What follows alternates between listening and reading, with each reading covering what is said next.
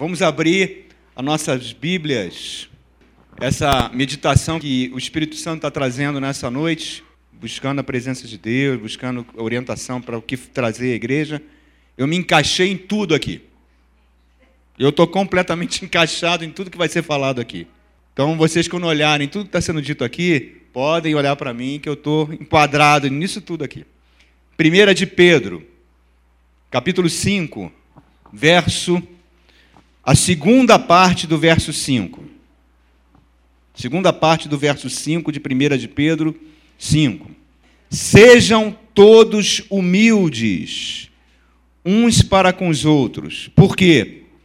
Deus se opõe aos soberbos, mas concede graça aos humildes. Amém?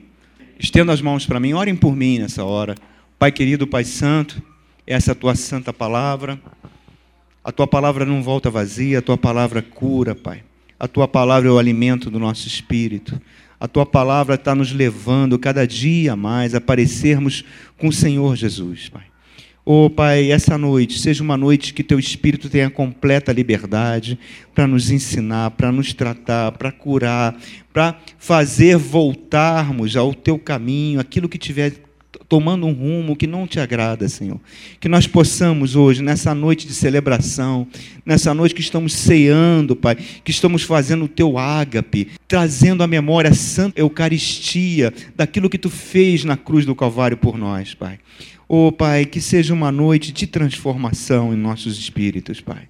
Na autoridade do nome de Jesus, eu repreendo todo espírito ladrão da palavra, ordeno que bata em retirada desse local, em nome de Jesus. Dá um abraço no teu irmão e podem sentar. Quem quer? Quem quer tudo aquilo que Jesus conquistou na cruz? Que é nosso direito e nossa. Quem quer? Levanta a mão. Amém. Então eu vou falar hoje, pela graça do Senhor, a principal barreira para que essas coisas não estejam acontecendo na nossa vida. O principal obstáculo. A Bíblia chama isso, foi o primeiro pecado que entrou no mundo no universo, na criação de Deus. Chama-se orgulho. Soberba, sinônimos. O orgulho e a soberba. Antes de ser criado o homem, antes de ser criado o nosso planeta, no mundo espiritual, havia um querubim ungido, que era o sinete da perfeição. Se você quisesse saber quem era perfeito, debaixo do poder da Santíssima Trindade vinha o poder dele, era Lúcifer. Ele era o, o responsável pelo louvor no céu. Se você chegasse para Deus e perguntasse, Senhor, me mostra algo que seja perfeito, ele ia apontar para Lúcifer. E a Bíblia diz que Lúcifer permitiu que o orgulho entrasse no seu coração. Ele quis ser maior do que Deus. E foi lançado do paraíso para as regiões celestiais. Junto com ele, ele arrastou um terço dos anjos, bilhões de anjos. E aquele querubim magnífico se tornou um ser diabólico, terrível, que nós conhecemos como Satanás e seus demônios. Tudo isso começou por causa de um único pecado. Esse pecado, meu irmão, é a raiz de todos os pecados. É o orgulho, é a soberba. Esse pecado foi que arrastou Adão, fez Adão perder a sua imortalidade, fez Adão perder a sua imagem e semelhança de Deus. E colocar o mundo que era maravilhoso, que Deus tinha para Adão conquistar, para que Adão reinasse, ele entregou na mão de Satã. Tudo por quê? Única e exclusivamente por causa do pecado da soberba. Por causa do pecado do orgulho. Então nós temos que olhar, sempre está ligado na ação desse tipo de manifestação nas nossas vidas. O que, que Satanás falou para Eva? Certo que você comer dessa fruta, não morrerás, porque os seus olhos serão abertos, você terá conhecimento do bem e do mal, você será como Deus. Qualquer tipo de pecado, qualquer um: prostituição, corrupção, é, violência, vícios, falta de perdão, mentira, tudo tem raiz no orgulho e na soberba.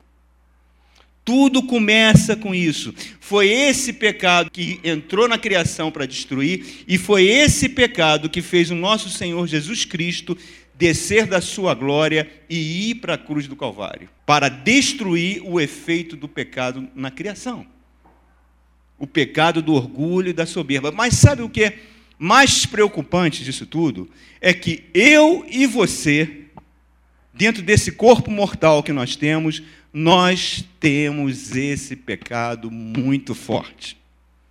Orgulho e soberba está presente na nossa vida. Nós precisamos da graça do Espírito Santo para anular o efeito da soberba na nossa vida. De nós não permitirmos que a soberba venha dominar. Até o último dia. Por isso, nós vamos sempre travar uma luta sem tréguas contra isso. Até o último dia, nós vamos o tempo todo lutar contra isso. Por quê, meu irmão? Porque a nossa carne ela sente prazer na soberba. Ela sente prazer em desobedecer a Deus. E se nós permitirmos, irmão, que a nossa vida seja governada pelo orgulho, pela soberba, gradualmente, gradualmente, é uma coisa muito sutil, a nossa vida vai caindo no engano, consequências dolorosas e o pior, tudo isso que Jesus conquistou na cruz, que é direito nosso, é nossa herança, fica bloqueado. Fica um paredão e nós vamos levar uma vida que vai desagradar a Deus. Por que, que os casamentos acabam? Por que os relacionamentos que começou com tanto amor, com tanto carinho, um gostando da companhia do outro, e depois que vai passando o tempo, um não suporta o ar que o outro respira? Porque o orgulho e a soberba entrou ali. Não, mas quem sustenta essa casa sou eu, quem dá o dinheiro aqui sou eu, eu é que faço, eu que aconteço. Não, mas sou eu que cuido dos filhos, sou eu que cuido da casa. É um conflito de orgulho, é um conflito de soberba. E na soberba ela tem o poder de destruir a alma, é um entulho da alma, é um verdadeiro entulho. Então nós temos que identificar, nós temos que travar uma guerra sem tréguas contra isso, contra esse tipo de pecado. Quantas famílias cristãs, estou falando de família cristã, irmãos, foram destruídas pela soberba? Quantos casamentos, quantos adultérios entraram nos lares cristãos? Começou com a soberba, começou com orgulho. Ministérios, ministérios que eram abençoados por Deus, hoje são completamente inúteis. Deus não pode mais usar essas pessoas. Homens e mulheres que foram ungidos por Deus, que começaram cheios da graça de Deus, hoje são pessoas amarguradas. Pastores com vícios, meu irmão, que não querem mais saber de igreja, não querem saber mais de nada. Por quê? Porque a soberba entrou. Provérbio 16, 8 fala que a soberba traz ruína e a altivez de espírito traz a queda. É inevitável. Deus abomina a soberba. Sabe por que, que Deus abomina a soberba? Deus é implacável contra a soberba, porque ela lembra Lúcifer. Quando nós somos soberbos, quando nós somos orgulhosos, nós estamos mostrando para Deus um lado muito parecido com o lado do diabo. Muito parecido. Nós vamos desenvolvendo um olhar crítico. O soberbo é uma pessoa que só enxerga defeito nos outros. Ele não consegue enxergar as qualidades no outro. Ele não consegue, ele só vê trevas nos outros. O que, que Jesus fala? Se os teus olhos são maus, que grandes trevas são. Vocês conhecem aquela parábola do fariseu e do publicano? Quem era o fariseu? O fariseu era o religioso. É aquele que estudava 25 anos a lei do Senhor. Era o representante de Deus. O povo olhava para o fariseu como um homem santo. E o que, que Jesus conta lá em Lucas 18, verso 11 a 12? Que um fariseu e um publicano foram orar no templo. O publicano não, o publicano era abominável. O publicano era o corrupto, era o ladrão, o povo odiava o publicano. O que, que acontece? Diz que Jesus falava que ele orava de si para si mesmo. Ele falava: Senhor, olha só como é que eu sou. Eu dizimo, eu oferto, eu jejuo. Olha só como eu sou legal, como eu sou bom. Olha só, olha só, eu não sou como esse publicano aqui, ó. E diz que o publicano não ousava levantar a cabeça para Deus. Batia no peito e falava assim: tenha misericórdia de mim, Senhor, porque eu sou um pecador. E o que, que Jesus fala? Que o publicano foi justificado diante de Deus, porque todo aquele que se engrandece diante de Deus, Deus abomina, e todo aquele que se humilha diante de Deus, Deus engrandece. A soberba torna você uma pessoa inútil para Deus. Você pode ter o maior conhecimento possível, conhecimento secular, conhecimento teológico, for uma pessoa com QI privilegiado, uma pessoa extremamente inteligente, a soberba transforma você numa pessoa inútil para Deus. Por isso, meu irmão, nós temos que ter os olhos bons. Aprender a reconhecer as qualidades nos irmãos. Lembra do pastor Léo, domingo passado, que ele falava que comprava um CD porque só tinha duas músicas que ele gostava no CD? Que ele não jogava o CD fora porque haviam duas músicas que ele gostava? Nós temos que ser assim, meu irmão. Nós temos que olhar para os nossos irmãos e ver as boas qualidades que eles têm. E essas boas qualidades, elas vão fazer, vão superar qualquer defeito que esse irmão tenha. E nós vamos nos apegar a essa qualidade. Porque se nós não fizermos isso, nós vamos permitir que a soberba entre. O orgulhoso, ele transforma as pessoas em objetos. As pessoas são aquilo que ele vai passar por cima para que o sucesso dele aconteça. O sucesso vira um ídolo ele não reconhece os seus defeitos. Quando você chega para uma pessoa soberba, orgulhosa, e aponta um defeito para ela, ele fala: Não, não é bem assim. Você está com uma visão preconceituosa com relação a mim. Eu não sou assim. Não, acho que você está com inveja. Você está com inveja do meu sucesso. Ele dá desculpa. Ele não aceita crítica. O pior cego é aquele que não quer ver. Então a soberba, ela usa as pessoas. Normalmente uma pessoa muito soberba, ela usa pessoas muito humildes, pessoas quietinhas, que têm um temperamento manso, que no fundo admiram a soberba dele, se projetam na soberba dele, querem ser como ele é, uma pessoa vencedora, uma pessoa de personalidade forte, uma pessoa que chega, que faz, que acontece. E sem sentir, ela começa a ser usada com ele, meu irmão. E isso é tão diabólico, tão diabólico, que isso muitas vezes assume um ar de santidade. Você começa a agir como se aquilo fosse a coisa mais importante. Quanto vocês sabem disso?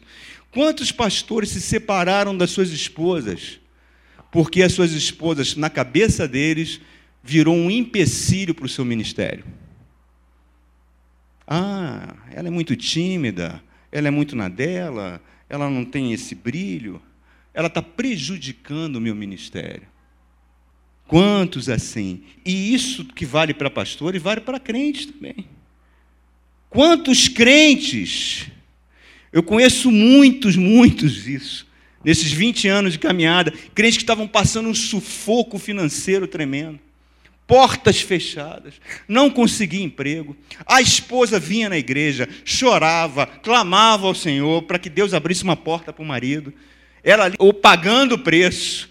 Esse homem consegue um emprego, começa a prosperar, e aquele dinheiro começa a entrar nele, e ele, sem sentir, vai se vestindo melhor, vai frequentando lugares melhores, e ele começa a olhar para a esposa como se fosse um obstáculo, um empecilho para a vida dele.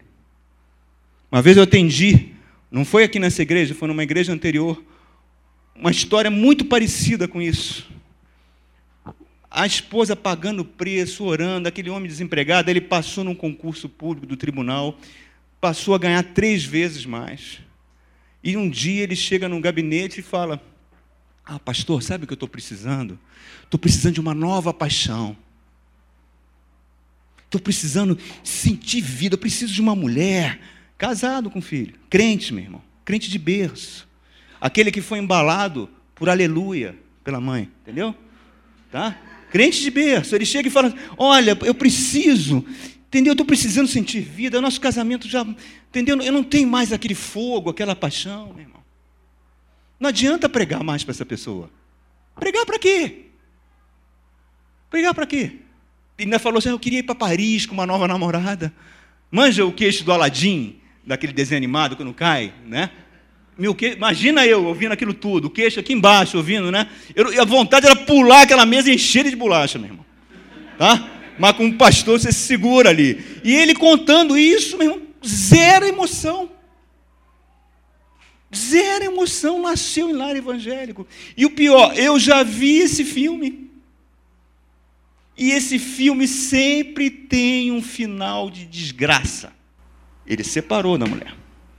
E a vida dele agora está em ladeira abaixo.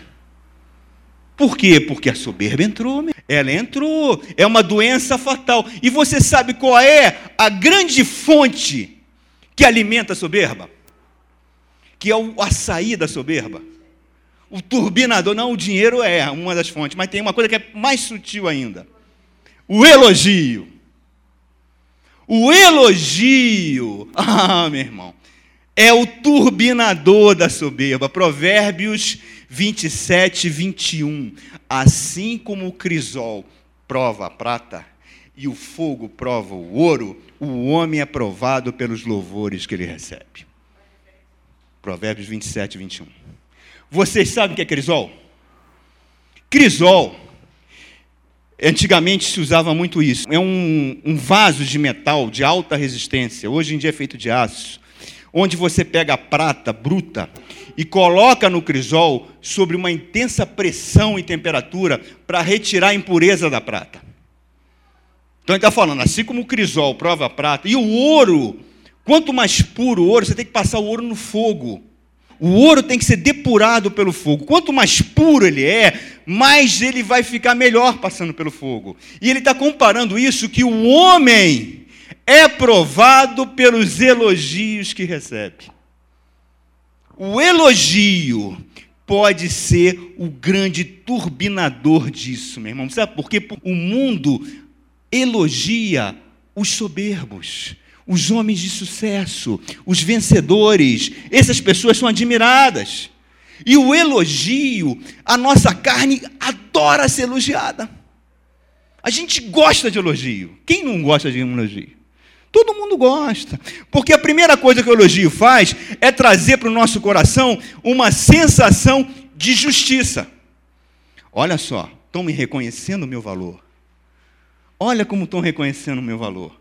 Olha só, finalmente, aquilo tem uma base lógica, aquilo vai acontecendo na pessoa, é uma sensação que a justiça finalmente está sendo feita. Eu sou aquela pessoa que estão falando de mim. Bispo Roberto Macaristo, meu irmão, que é um homem de Deus, já faleceu, ele conta um testemunho que quando ele veio para o Brasil na década de 50, ele, tudo isso que a gente faz aqui, ó, letra projetada, música de louvor, foi tudo ele que implantou. As igrejas neopentecostais surgiram com ele. Ele era um homem que era recebido pelo Papa. Todo ano o Papa mandava uma passagem aérea com diária ele ia para o Vaticano debater teologia com o Papa. Todas as igrejas neopentecostais, vocês conhecem todas? Universal, Cristo Vive, todas saíram de lá, da nova vida. E na década de 50, no final, eram milagres que aconteciam. Pessoas de cadeira de rodas, surdo ouvindo, entendeu? Culto incendiando. Ele veio das Filipinas, Deus usou profundamente. E um dia ele recebe um telefonema de dois pastores velhinhos, um pastor batista e um pastor presbiteriano. E falaram: Bispo, queríamos falar com o senhor. O senhor poderia nos receber? E ele recebeu, ele era muito educado. E os dois começaram a falar algumas coisas para ele que não estavam legais alguma metodologia que ele estava fazendo que não estava legal. E dentro dele, ele falou: não, isso é inveja, meu.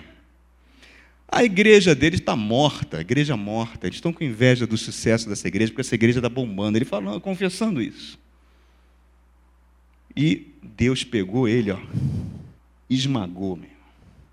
Foi uma disciplina dura, porque Deus não deixa passar isso em branco. Porque Ele nos ama. Deus disciplinou ele. E ele, com lágrimas, com lágrimas, toda vez que ele se lembrava desse pensamento, ele não falou nada para as pessoas, porque ele era muito educado. Ele, só aquele ter tido aquele pensamento, aquele sentimento, ele caía em pranto. E depois que ele caiu em si, que a ficha caiu, depois de muitas provas, ele foi procurar os dois pastores, os dois já tinham ido para a glória. E isso ficou a vida inteira no coração dele. Ele se lembrando disso, meu irmão. Sabe por quê? Porque o elogio tem uma lógica. E Satanás trabalha. Como é que Satanás fez com Eva? Que isso? Vocês vão ser como deuses. O elogio tem uma lógica, a soberba tem uma lógica. É um sentimento de justiça, é um reconhecimento. Um pastor, não esqueço isso. Ele tinha um dom de mestre de ensino, dom de mestre. E ele começou, na igreja tinha vários pastores, e ele começou, Deus foi dando esse dom para ele, e as pessoas começavam a chegar nele e falar Satanás usa as pessoas. E chegava, ó oh, pastor, o senhor, o seu culto tem que ser o principal. O senhor trabalha muito mais do que os outros. O senhor está convidando todo mundo para ir para todos os cultos? Não, não faça isso não. Porque quando as pessoas chegarem nas, nos outros cultos, ver aquela igreja vazia, ver aquele pastor sem unção, convida só para o seu culto. E ele passou a fazer isso passou a convidar só sobre o seu culto.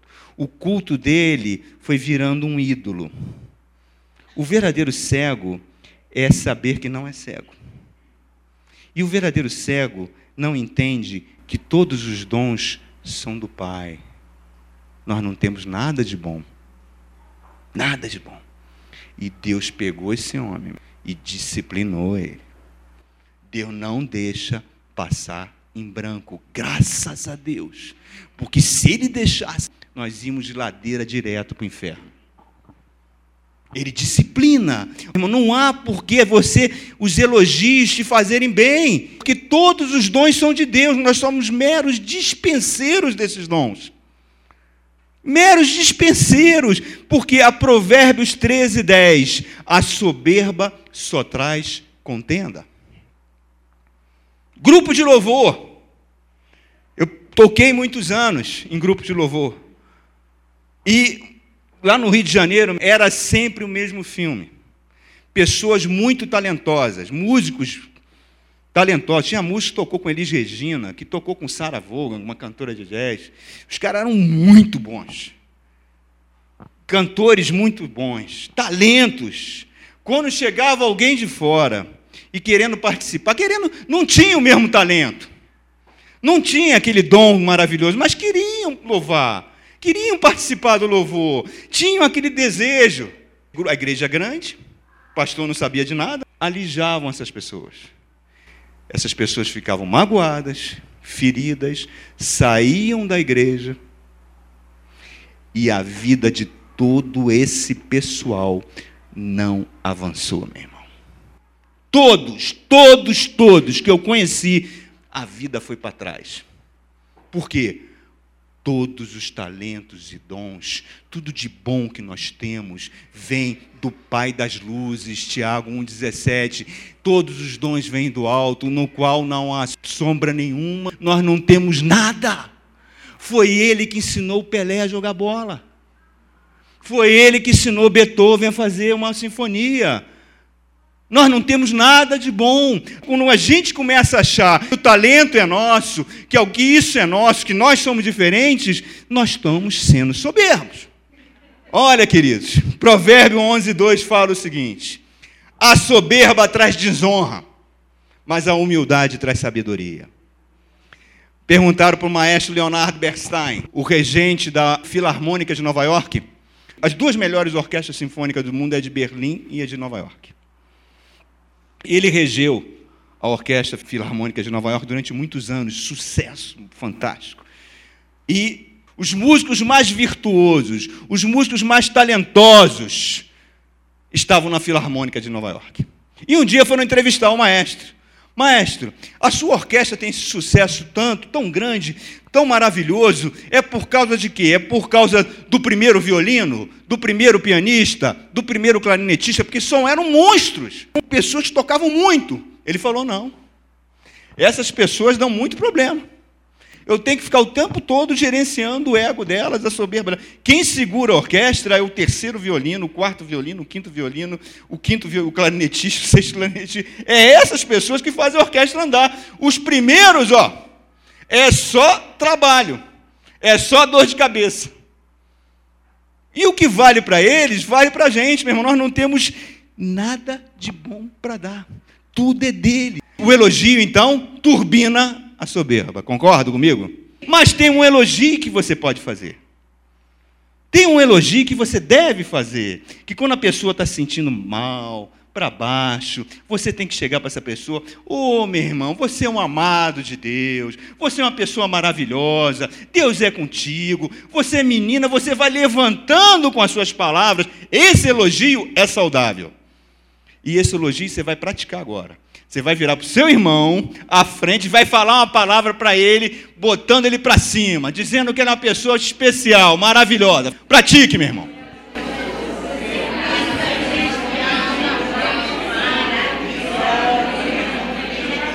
Amém. Isso que é bom, tá vendo só?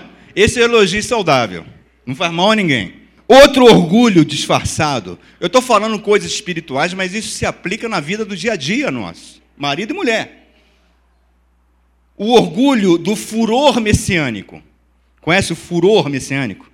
Eu convivi isso também lá no Rio de Janeiro. Rio de Janeiro foi uma grande escola, a igreja que eu convivi, porque tudo que não podia fazer eu aprendi que não podia. Então tinha uma reunião de oração, os irmãos se reuniam, tipo essa reunião que vai ser aberta aqui terça-feira. Misericórdia não será assim. O pessoal se reunia. Eles, não, mas o pastor aqui é muito devagar. O pastor aqui não tem unção. A igreja está esvaziando. E as orações, em vez de orar, Senhor, abençoa esse pastor, usa ele, ele foi o anjo que tu colocaste. Não, meu irmão, era, o pessoal orava para o pastor sair, cara. Senhor, tira esse homem, está sendo pedra de tropeço. Em vez de ter uma boca que fale coisas que botem a pessoa para cima, era uma língua afiada com uma navalha. E as igrejas estão cheias de pessoas assim, meu irmão. Cheias que acham que os dons espirituais, não, eu tenho um dom, eu tenho um dom. Os pentecostais sempre acharam os tradicionais crentes de segunda categoria, porque os dons fluíam. E tome profetada, tome oração feiticeira, tome palavra fora do contexto, meu irmão. Deixa eu contar algumas quatro orações feiticeiras que aqui vocês iam ficar com o cabelo em pé, feita nas igrejas. A soberba é uma coisa terrível. O bispo Roberto falava o seguinte: que ele preferia, olha só o que ele falou, ele preferia um diácono com tumor no pulmão do que um diácono soberbo. Que isso, bispo? Por quê? O tumor ele vai morrer, um câncer no pulmão é, ele vai morrer, vai para a glória. Agora, um diácono soberbo vai para o inferno e leva uma galera imensa com ele. A soberba é algo diabólico, porque o pai dela é Satanás. E ele veio para matar, para roubar e para destruir. Lembra dos discípulos de Jesus? Jesus avisando para eles: Olha, eu vou morrer. Eu estou indo para Jerusalém, no final do ministério dele. Estou indo lá, eles vão cuspir em mim, vão me açoitar, vão me entregar aos gentios, vou ser crucificado, no terceiro dia vou ressuscitar. A palavra diz que ele já andava na frente e os discípulos atrás chateados com isso. Ele ia sozinho na frente. A mãe de dois deles, a tia de Jesus, mãe de Tiago e de João, filho de Zebedeu, a mulher de Zebedeu era irmã de Maria. Ela cerca Jesus na frente. Diz a palavra que Jesus está andando, ela vem, se prosta e o adora. Aí Jesus fala: O que, que você quer, mulher? Mãe é fogo, né, meu? Mãe é uma leoa. Meu. Todo filhinho da coruja é o mais bonito. Não é verdade? Mãe não enxerga defeito do filho. Aí chega para Jesus e fala assim: Senhor, olha o seguinte, quando o senhor chegar no teu reino, lembra desses meus dois filhos, põe um à direita e põe o outro na esquerda. Aí Jesus olha, deve ter respirado fundo, né? Pergunta para os dois: Vocês podem beber o cálice que eu vou beber? Vocês podem passar pelo batismo de sofrimento que eu vou passar? E os dois: Podemos. Aí ele fala: tudo bem, vocês vão passar. E vão passar mesmo, porque o primeiro a morrer foi Tiago. João passou uma vida toda de lutas. Mas sentar à direita ou à esquerda de mim é o Pai que vai conceder. Nisso os dez ouvem aquilo. Aí o barraco comeu. Três anos andando com Jesus. Os dez partem para cima dos dois. E que é isso? Que negócio é esse? Que é Jesus para, para tudo, para tudo, para tudo. O maior no meu reino é aquele que serve. O maior no meu reino é aquele que serve. Aí ele fala dos nascidos de mulher. Não houve ninguém igual a João Batista. Todo mundo aqui nasceu de mulher. Todos nós nascemos de mulher. Ele está dizendo que nenhum ser humano foi maior que João Batista. E as multidões iam ao Rio Jordão serem batizadas por ele. E quando ele vê Jesus, o que, que ele fala? Convém que ele cresça, que eu diminua. Por isso ele era maior. Então, meus irmãos, esse espírito de soberba é tão pesado que quando ele vai lavar os pés dos discípulos, o que, que Pedro fala? Não, meu pé tu não lava, não, cheio de orgulho, cheio de soberba. Não, meu pé tu não lava. Ele falou: se eu não lavar os teus pés, tu não tem parte comigo. E ele lavou os pés, o Rei dos Reis, aquele que tem toda a glória, que se despojou de toda a glória, de todo o poder, e veio nascer num ventre de Maria, numa família pobre, num país de terceiro mundo, num lar de operários. É como se fosse você hoje virar um verme. É, não tem comparação do que ele fez. Tanto é que Paulo fala que ele foi obediente a Deus até a morte de cruz, por isso Deus o exaltou, dando um nome acima de todos os nomes, para que o nome de Jesus se dobre todo joelho na terra e no céu e toda língua confesse que Ele é o Senhor. Ele estava lavando os pés dos discípulos.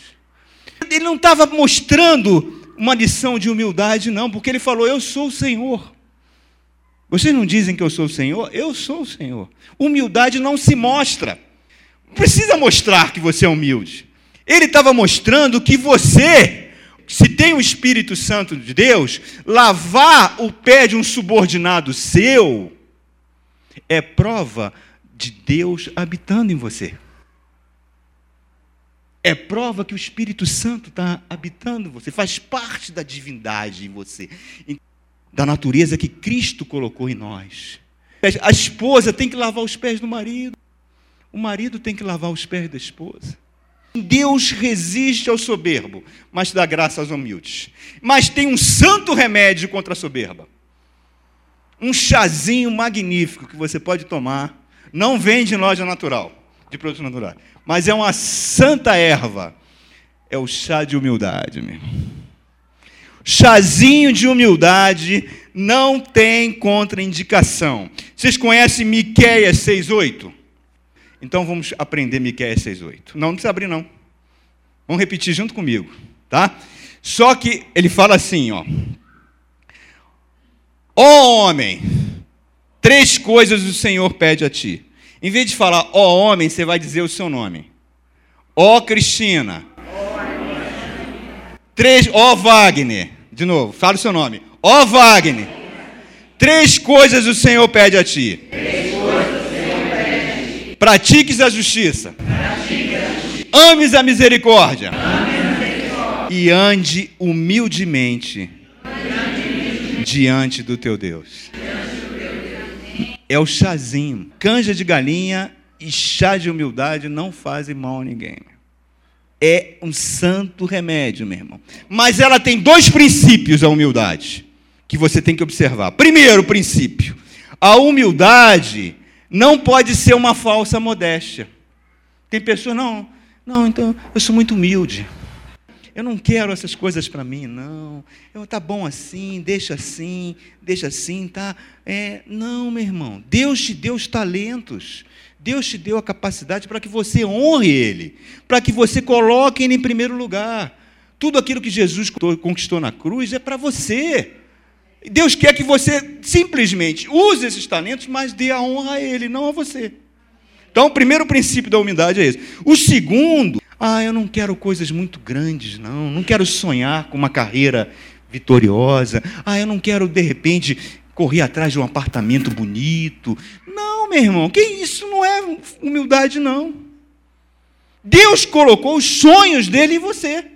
Se você está sonhando isso, é Ele que efetua em você o mover e o realizar. É Ele que está turbinando você. E você vai enterrar o seu talento se você não correr atrás disso. O que, que você precisa entender? Que você sozinho não vai conquistar. Você precisa da ajuda da sua esposa. A sua esposa precisa de você. O pastor precisa dos irmãos da igreja. Nós precisamos uns dos outros. Então, pessoas que acham que não precisam da esposa ou do marido porque estão ganhando mais dinheiro, estão em descida direta para o inferno. Temos que vigiar isso. A humildade é um santo remédio. Só faz bem. Tantas pessoas conquistaram tantas coisas, ganharam dinheiro, foram sucesso, mas o garoto que pulou aqui, os pais eram médicos. Muito dinheiro. Eu tenho certeza que os pais trocariam toda a riqueza deles por estar com o filho ali do lado. Não adianta, meu irmão, você querer conquistar tudo e destruir sua família. Vidas dilaceradas. O que, que o apóstolo fala, Paulo falava? Eu não faço nada por mim, é Cristo em mim. Olha que o apóstolo Paulo tinha motivos mais de sobra para ser uma pessoa soberba. Um homem brilhante, antes de nós celebrarmos a ceia, abrisse lá em 2 Coríntios, capítulo 12.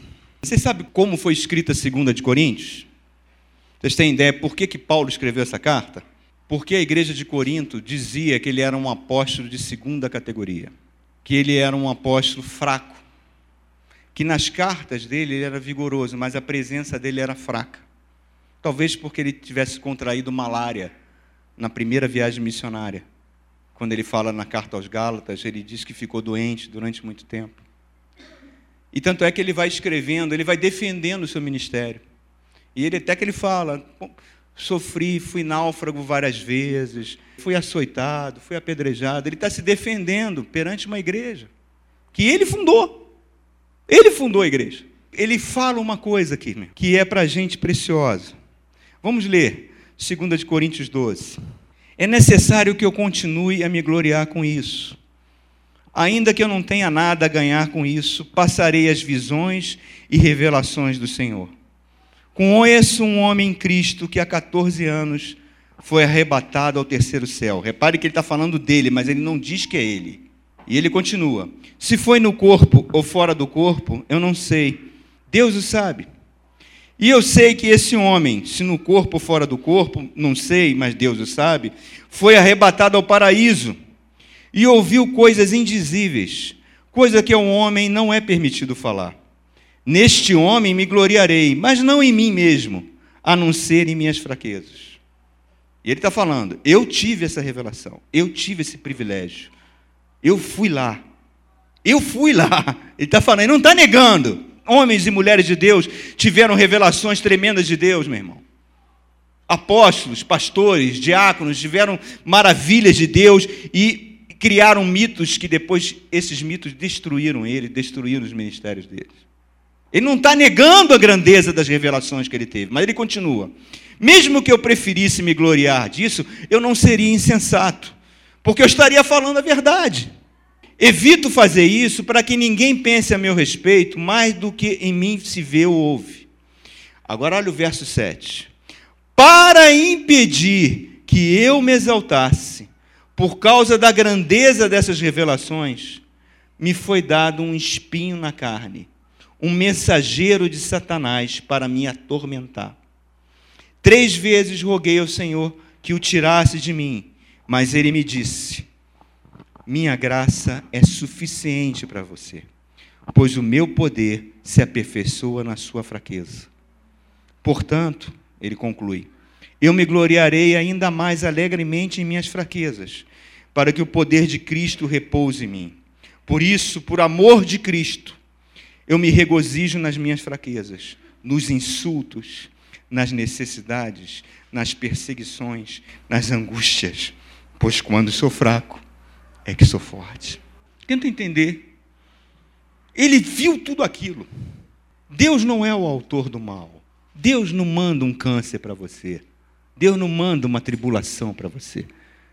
Isso tudo já faz parte desse mundo de pecado. Ele permite que isso aconteça para você, sempre para tirar uma lição, para que você cresça com isso. Ele viu essas coisas maravilhosas. Ele viu tudo aquilo. Mas para que aquilo não fizesse dele uma pessoa soberba,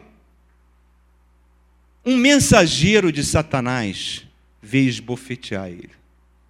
Três vezes ele pediu: Senhor, por favor, tira isso de mim, tira isso de mim. E Deus disse: Não. Mas, Senhor, olha as viagens missionárias que eu fiz, olha as igrejas que eu fundei, olha só, Senhor, as epístolas que eu escrevi, tira isso de mim, Senhor. Não. Porque o não de Deus é o não mais amoroso que tem, meu irmão. Ele sabe, ele sabe que se a gente não vigiar, nós vamos nos afastar dele. A soberba vai nos afastar dele. Lembra de Moisés? O que, a Bíblia fala de Moisés? Que era o homem mais manso. O que, que fizeram com Moisés? A irmã dele, Miriam, parte para cima dele e fala: Que é isso? Que Deus só fala contigo, não fala comigo. Quando fala isso, Moisés cai de joelho no chão, porque ele desconhece Deus cai de joelho quando ele olha, ela está leprosa. E ele começa a gritar: Senhor, não faz isso com ela. Ela virou um aborto. O que, que Deus fala? Se uma filha envergonha o pai, o pai tem direito de cuspir na face dela, bota ela para fora do arraial até ela aprender. Ela ficou um ano fora do arraial e o povo não levantou o acampamento até o dia dela ser curada. Vocês conhecem a história de Coré? Os filhos de Coré compuseram salmos belíssimos. Belíssimos estão aí no, na tua Bíblia. Salmo de Coré, Salmo dos filhos de Coré. Coré, Koresh em hebraico, foi um dos homens mais brilhantes, um dos levitas mais brilhantes. Ele era muito mais capaz intelectualmente do que Moisés. E a mulher de Coré começou a incitar ele. A mulher ou bota o marido para baixo, ou arruína, ou levanta começou a atiçar a cobiça. Coré parte para cima junto com Datã, partem para cima de Moisés e fala: toda a comunidade é santa. Por que só você é o representante de Deus? O que, que Moisés faz? Cai no chão, orando. Porque ele conhece o caráter de Deus, sabe que Deus não vai deixar ficar em branco. O que, que ele fala? Tudo bem. Vocês acham que vocês foram escolhidos por Deus. Amém. Tudo bem. Peguem os seus incensários. No dia seguinte, reúnam todo mundo, acendam o incenso, aquele incenso que subir aos céus e Deus se agradar, é essa pessoa que Deus escolheu. Meu irmão, nunca se defenda. Nunca se defenda. Deus vai defender você. Toda vez que você for atacado e você se calar. O que acontece? Eles se reúnem antes de acender o incenso, Moisés já fala: eles vão morrer. Moisés já fala logo: eles vão morrer. Se eles morrerem de morte natural, não há Deus aqui. Quem estiver com ele, sai. Não seja participante do pecado dele. Não seja participante da rebelião dele. O que, que acontece? A terra se abre e engole 200 pessoas. Morre Coré, morre Dantã, morre todos aqueles homens capazes, brilhantes que Israel tinha. O que isso nos ensina, meu irmão? O que isso nos ensina? O espinho na carne é a coisa mais curativa que Deus nos dá. O espinho na carne bagunça a nossa vida. O espinho na carne faz muitas vezes nós temos uma vida, né, que a gente não queria que tivesse acontecendo isso, porque isso, mas de repente ele vem bagunça e vai mexendo. Mas o que que Paulo fala? Eu vou me gloriar nos meus fracassos. Eu vou me gloriar nas minhas limitações. Eu vou me gloriar nas minhas dores. Isso não é masoquismo. Isso é entender que a graça de Jesus nos basta. Que nós somos pó. Que nós não temos nada de bom. Tudo que nós temos, nós recebemos dele. O espinho na carne cura o nosso espírito. O espinho na carne faz a gente parecer como Jesus. Então eu pergunto agora para vocês, terminando essa mensagem: quem quer saúde emocional? Quem quer saúde espiritual, prosperidade? Então eu vou dizer para você: resista ao diabo, submeta-se a Deus. Humilhe-se diante de Deus. Humilhe-se diante de Deus todos os dias. Cristina chegou uma vez para mim e falou uma frase que eu guardo com maior verdade no coração. Eu não combino nada disso com ela. Depois ela me pega lá em casa, ó. Mas ela falou o seguinte, ó, Deus me colocou na tua vida para que você não virasse um pavão. Para que você não achar que tem alguma coisa, um balão, eu te puxo aqui, ó, vem cá. E é verdade, é a pura verdade. Como eu agradeço isso. Porque a esposa edifica o marido, o marido edifica a esposa. Você não vai ter sucesso nenhum, nenhum longe da sua esposa. Pode até conseguir dinheiro, conseguir isso, conseguir aquilo, mas é um dinheiro de morte. Nós vamos nos aproximar agora dessa mesa aqui, ó. Essa mesa santa. Nós vamos nos aproximar dessa mesa, onde aqui nessa mesa está simbolizado a maior prova de amor e de humildade que já foi feita na face da terra. Nós temos que nos aproximar disso com uma gratidão tremenda. Porque, olha só, lembra do ladrão na cruz? Você se lembra do ladrão na cruz? Dois ladrões. Esse ladrão na cruz, para mim, foi fantástico. Porque ele não conheceu Jesus. Ele não viu Jesus subir o monte da transfiguração. Ele não viu Jesus brilhar como um próprio Deus. Ele não viu Jesus andar sobre os mares. Ele não viu Jesus multiplicar pães. Ele não viu Jesus ressuscitar mortos. Ele não viu nenhum milagre de Jesus. Os discípulos viram e fugiram, deixando ele sozinho na cruz. Humilhado, despedaçado, homem de dores, com o corpo todo dilacerado. Viram ele assim. Fugiram, com exceção de João, que ficou aos pés da cruz. Mas o ladrão na cruz vira para Jesus, vendo ele todo desfigurado, todo arrebentado, e fala uma frase. Um ladrão que era a escória da sociedade, uma pessoa desprezada na sociedade, que não nasceu num lar feliz, não teve oportunidade de ir para Nova York, não teve oportunidade de andar com carrão, não andou com dinheiro no bolso, a vida dele ele talvez não tenha tido escolha, talvez ele tenha sido ladrão por falta de opção. E aquele homem que estava era um espetáculo público, todo mundo vibrando de alegria porque ele estava morrendo na cruz, ele vira para Jesus, vê Jesus dilacerado e fala: Senhor Jesus, lembra de mim quando estiveres no teu reino. Meu irmão, é essa frase que nós temos que dizer todos os dias. Senhor, Lembra de mim quando estiveres no teu reino. Quando eu tiver agora que me aproximar dessa santa ceia. O que, que Paulo fala? Examine-se um homem a si mesmo. Não coma dos elementos da ceia, porque você está comendo do sagrado mesmo. Não se brinca com o sagrado. Por isso que eu, não, eu sempre falo, só os diáconos tocam aqui na mesa da ceia porque é algo sagrado que nós estamos fazendo. Por isso que no dia que tem aniversário antes do mês, eu peço para as pessoas comerem lá fora, não comerem dentro do templo, porque aqui é um lugar sagrado. Tinha que ter uma plaquinha ali fora dizendo: Você sabe aonde você está entrando? Você sabe aonde você está buscando a pessoa de Deus? Deus não se brinca. Deus é um Pai amoroso. Então, quando nós nos aproximarmos aqui, nós temos que ter consciência que nós somos soberbos. Que nós precisamos da misericórdia de Deus, meu irmão, todos os dias. Então, quando nós formos pegar o elemento da ceia, faça um exame de consciência. Faça uma análise da sua vida. Eu não conheço a sua vida. Quando eu falei que eu estava pregando para mim, tudo isso que eu falei aqui é para mim, meu irmão, é para mim. Eu sou essa pessoa soberba. Eu estou me enquadrando nisso tudo aqui, não sou melhor que ninguém aqui, não. Mas que isso, o pastor não pode passar essa imagem para as ovelhas. Pastor, não existe super pastores. Tem pastor que oculta a doença. Nós somos fome, pó. Estamos vivos pela misericórdia de Deus, que é a razão de não sermos consumidos. Nós vamos distribuir esses elementos. E eu queria que você, ao receber esse elemento, você fizesse uma análise de consciência. Você está convidado.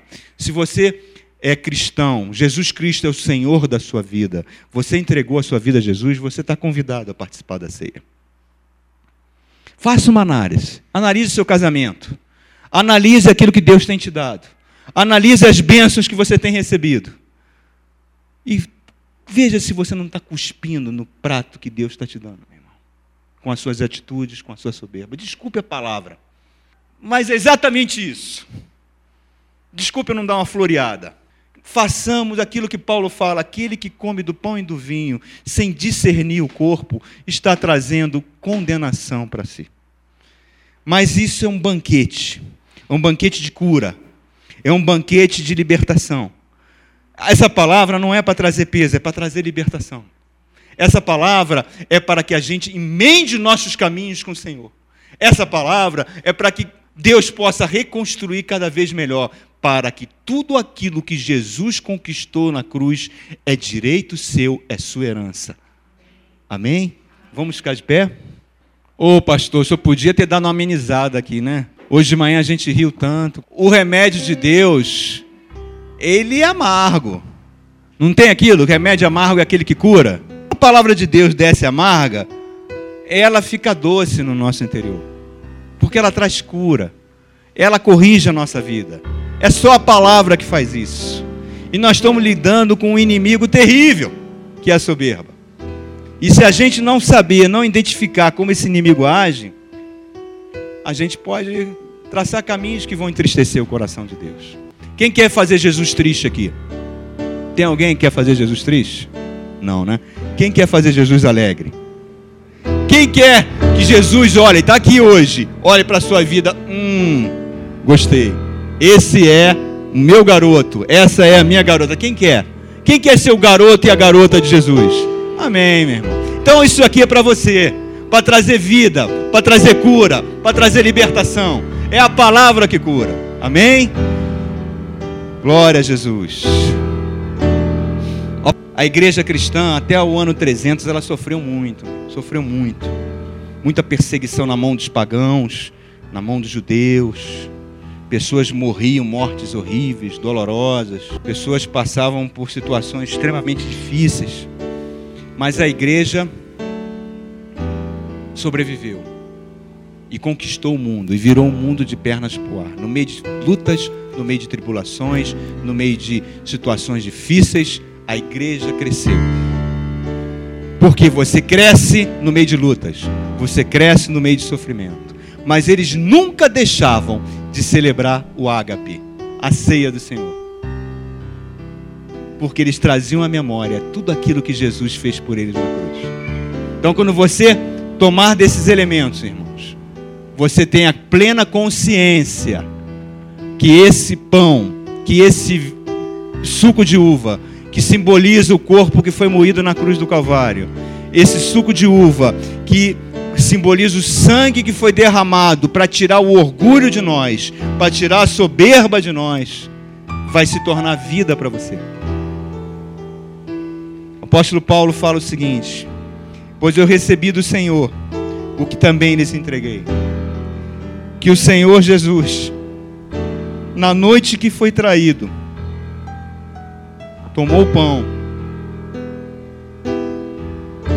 e, tendo dado graças, disse: Isto é meu corpo, que é dado em favor de vocês. Façam isto em memória de mim.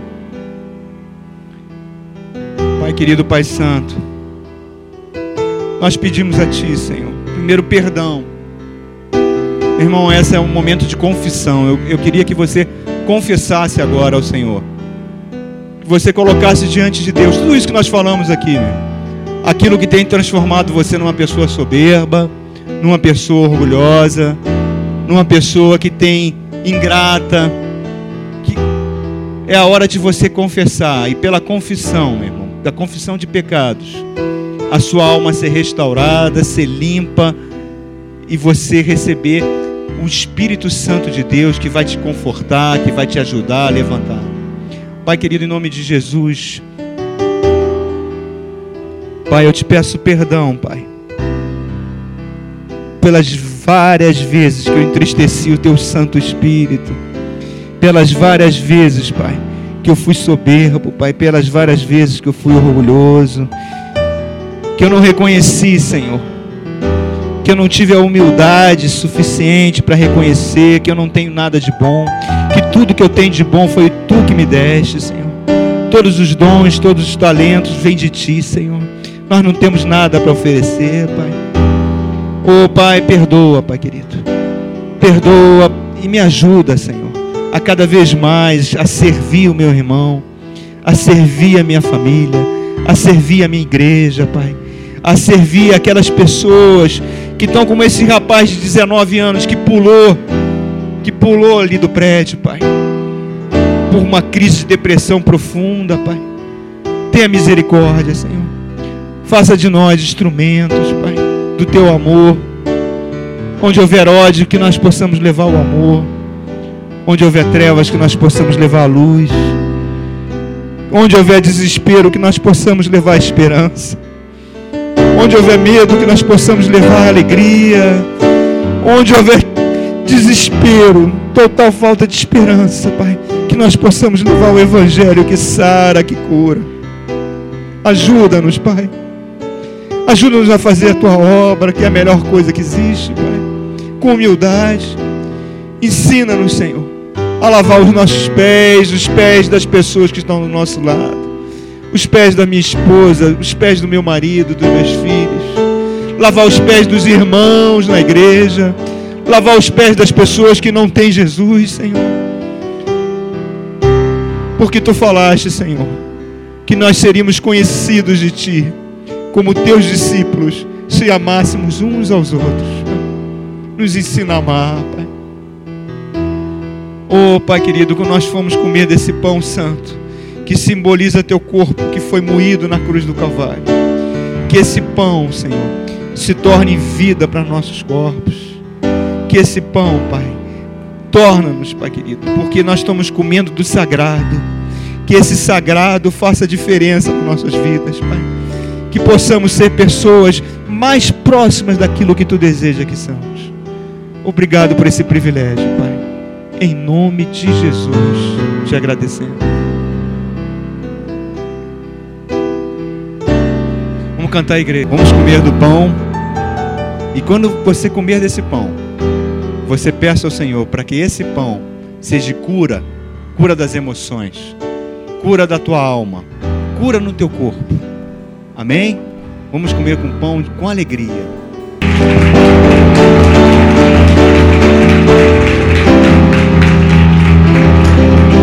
Aleluia. Do mesmo modo, da mesma forma, depois da ceia, ele tomou o cálice e disse: Este cálice é a nova aliança no meu sangue. Façam isso. Olha que coisa linda, meu. Façam isso sempre que o beberem, em memória de mim. Porque sempre que vocês comerem deste pão e beberem deste cálice, vocês estão anunciando a morte do Senhor até que Ele venha. Oh Pai Santo, Pai querido, esse suco de uva aqui, Senhor, que simboliza Teu sangue precioso, o sangue que nos liberta, o sangue que nos cura, o sangue que pagou a nossa dívida que era impagável o sangue que nos tirou da ira de Deus, que nos transportou do império das trevas para o reino do seu amor, o sangue que nos liberta, o sangue que traz vida, traz saúde, o sangue que tem feito de nós novas criaturas, o sangue, Senhor, precioso derramado na cruz do Calvário. Nós, ao bebermos esse suco, Senhor, esse suco que simboliza o teu sangue na cruz, ele produz em nós novidade de vida. Produz em nós, Senhor, aquilo que tu deseja, Pai. Não é um elemento mágico, não é uma magia, é apenas uma memória daquilo que tu tem feito na nossa vida. Oh, Pai, abençoa esse suco. Abençoa em nome de Jesus. Cada um da tua noiva que tomar desse suco, Pai que receba de ti, Senhor, poder, poder, Pai, para ser aquilo que tu desejas que eles sejam. Novas criaturas, filhos do teu amor, verdadeiros faróis nesse mundo de trevas. Pai. Luz do mundo, sal da terra, em nome de Jesus. Querido, você vai fazer agora o seguinte: você vai trocar. É o ágape. Imagina a igreja primitiva, aquelas pessoas se reunindo de casa em casa, celebrando a volta de Jesus. É que nós estamos fazendo aqui hoje. Você vai trocar o cálice com cinco irmãos. Movimente-se, meu irmão. E cada cálice que você entregar, você vai elogiar, mas o elogio santo, não aquele. Um elogio, o Senhor te abençoe. Você é precioso do Senhor. Amém? O elogio que cura, não o elogio outro. Hoje é uma noite de cura, meu. Hoje é uma noite de restauração. Na marinha, quando os navios saíam para fora do rumo, o timoneiro dormia no timão. Timão é aquela roda, sabe? Que mexe no leme. Aí a agulha do navio apitava, pé, pé. Aí ele acordava e botava o navio no rumo. É assim que a palavra faz. Quando a gente começa a ficar muito soberba, tum, Deus dá uma guinada na gente, certo? E a gente vai ficando esses filhinhos bonitinho, bonitinho que vocês são. Todo mundo é bonitinho aqui. Todo mundo exala o bom perfume de Cristo. Vocês são muito preciosos, meu irmão. Amém? Esse é o maravilhoso simbolismo santo do sangue de Jesus, que nos liberta, que nos cura e que faz que todas as bênçãos que Jesus conquistou na cruz sejam direito nosso nossa herança. Beba com alegria, meu irmão, beba com alegria. Glória a Jesus. Essa semana recomendo a todos o chá de humildade, chazinho de humildade, canja de galinha e chazinho de humildade não fazem mal a ninguém. Façam assim com as mãos, queridos. Que o amor de Deus Pai, que a graça salvadora do nosso Senhor Jesus Cristo, que a doce consolação, a doce presença do Espírito Santo de Deus estejam sobre todos nós. Uma semana de vitória uma semana abençoada. Vão em paz, que Deus os abençoe. Dê um abração no meu irmão, meu querido. Um abração, uma palavra de bênção para ele.